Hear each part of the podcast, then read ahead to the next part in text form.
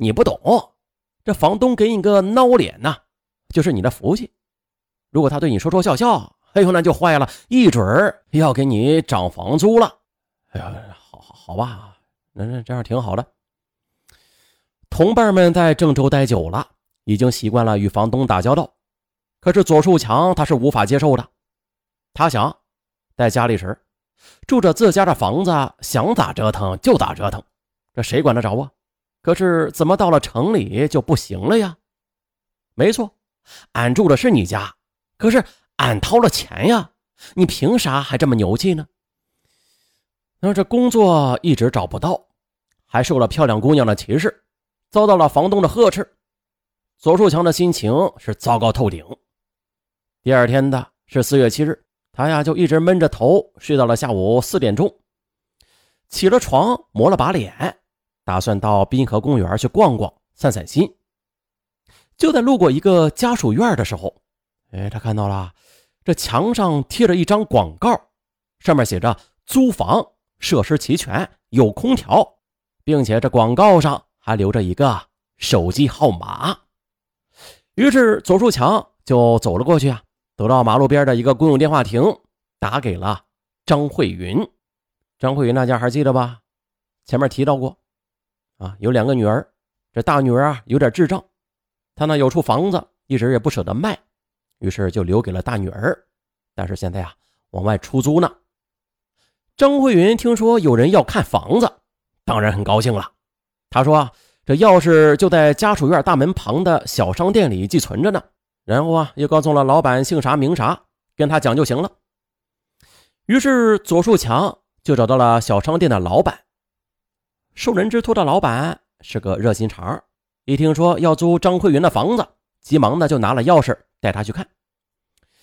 这是一套三居室的房子，果然啊是设施齐全，完全的。可以在厨房里烧开水、下面条，而且进行了简单的装修，挺漂亮的。而更重要的是，这不是那种在土皇帝式的房东密切监视之下的宅院，而是独立的单元套房。哎，关上门呐，这一切喧嚣和约束都可以拒之门外。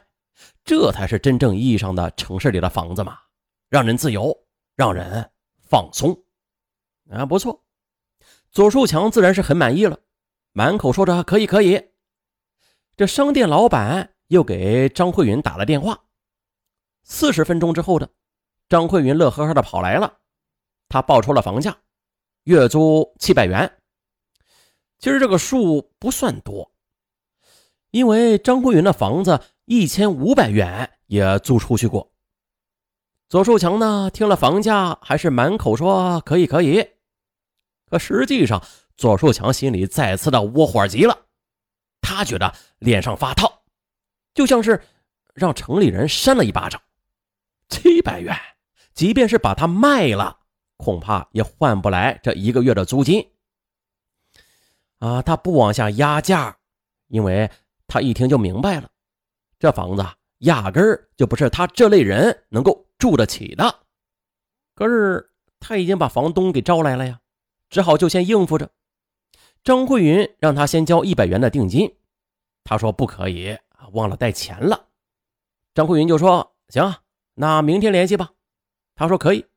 于是啊，张慧云又说出了他此时住处的电话号码，他就记在了纸上。可是当天晚上的，左树强失眠了，他忽然很想家，同时呢。也很想睡在白天去见到的那个漂亮的房子里，可是他来郑州是打算挣钱的呀，没挣到钱，他也不想回家呀。又因为他没有钱，他也不可能住在郑州的那个漂亮房子里。这样想来想去的，他觉得啊自己一无所有，空空荡荡，这心里呀越发的不是个滋味俗话说的无事生非，忽然就有一个念头。在左树强空空荡荡的心头就蹦了出来。那个女房东是个城市人，有手机，一定很有钱。那么，为什么我不能抢她呀？住不起她的房子，那就把他给抢了呗，也算是自己挣到钱了。挣到钱之后就可以回老家了，当然，他也意识到了这个念头的可怕，这可是犯罪呀。他强迫自己忘掉女房东，可是到了第二天的，也就是四月八日下午六点，就像是鬼使神差似的，他还是在滨河公园再一次的给张慧云打了电话。于是，这罪恶的一步就迈出去了。接下来的情景，左树强是这样供述的：他来后，我们就上了楼，我骗他说啊，我女朋友下班把钱带来，他说。先签个协议吧，房租协议是他写的，他签了字一式两份，都在他那儿放着呢，我没拿。需要补充的是，在他们上楼的时候，张慧云遇上了一楼的邻居，并且打了招呼，而这呀也是在案发后走访现场时了解到的。邻居说：“哎，你干啥嘞？”张慧云说了：“有人要租房子。”邻居就跟左树强又打招呼：“啊，你哪里人呢？”左树强说：“焦作的。”嘿，也就是这个细节为警方后来破案提供了重要帮助，同时也说明了，在上楼的时候，左树强还不是很确定自己会做出什么样的事来。于是，左树强又进到了漂亮的房子里，他的确的莫名其妙的为这所房子着迷。可是找不到工作，受人白眼和呵斥，这真的也是让人窝火。但是，如果有这样的房子，那总可以关起门来静一静吧。什么都不想，深深的喘上那么几口气儿。可是这房子不是他的啊，无论是产权还是使用权都不是他的。八点钟，张慧云一边收拾屋子，一边提醒了他一次。啊，去让他呀和女朋友联系一下。左树强心底突然的就升起了一股莫大的仇恨，他不知道这仇恨谁，只好仇恨眼前这个城里女人吧。是的，他有一身力气，却不知道为何找不到活干。他没有不恰当的行为，漂亮姑娘却不知道为何躲避他。他的朋友交了钱。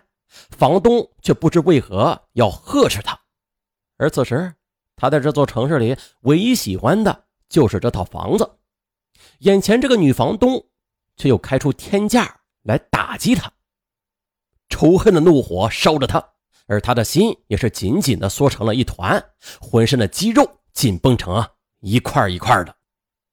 他本来就有抢劫的念头的，而事实上许多人也都曾有过犯罪的念头。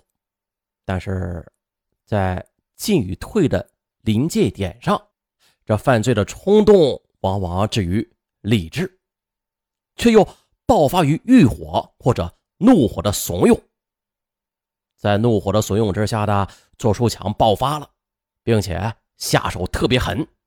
他分不清楚他是要抢劫啊，还是要泄愤。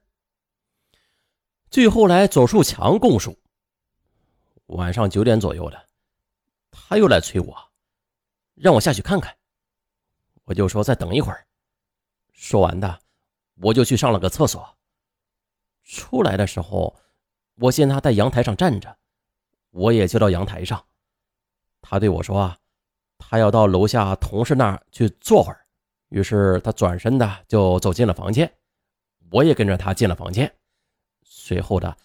又从这个壁橱上拿起一个花瓶朝他后脑勺上就砸了下去，一共是砸了两下。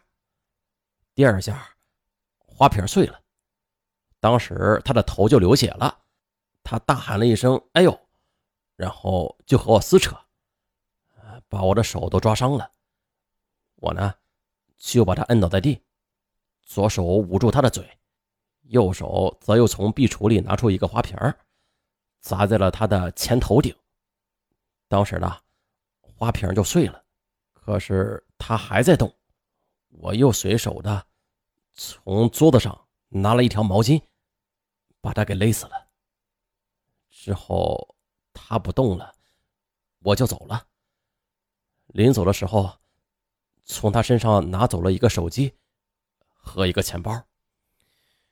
这下左树强心里平衡了。满足了，舒坦了，当晚十点，他回到林山寨的住处，就像是什么事儿都没有发生过一样。